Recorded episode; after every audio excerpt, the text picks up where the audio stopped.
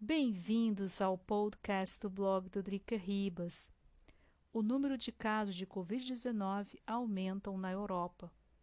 No 19 de maio, quando a Áustria reabriu para a vida normal, entre aspas, a euforia estava no ar. A campanha de vacinação andava bem, a taxa de incidência era baixa, uma excelente combinação para o verão Europa 2021. Pouco mais de dois meses passaram e não somente na Áustria, mas como em todo o continente, passou a ver o número de infecções aumentarem por conta da variante Delta, a antiga mutação indiana. A Alemanha recolocou a Espanha e Portugal como países de risco para a Covid-19.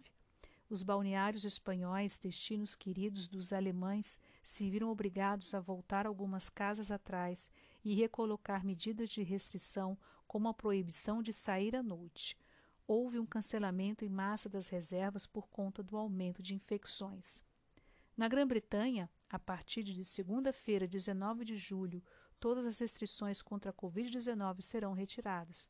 O seu ministro da Saúde, Sahid Javid, testou positivo para o vírus, mesmo sendo vacinado. Seus sintomas são moderados. Os acadêmicos da Universidade Técnica de Berlim prevê um aumento importante de infecções e internações para o mês de outubro. A longa Covid-19. Muitos que se recuperaram da Covid-19 permaneceram com os sintomas. A maior reclamação é a falta de ar. O principal hospital de Viena, o AKH, Allgemeine Krankenhaus der Stadt, colocou um setor disponível para atender aqueles que ficaram com as sequelas da infecção.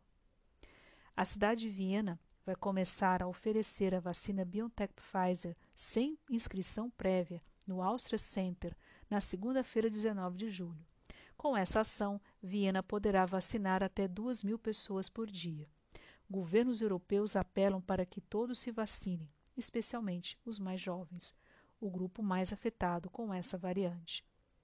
Ainda não se fala em vacinação obrigatória por aqui mas, dependendo do desenvolver da pandemia nas próximas semanas, quem sabe os governos vão avaliar essa ação.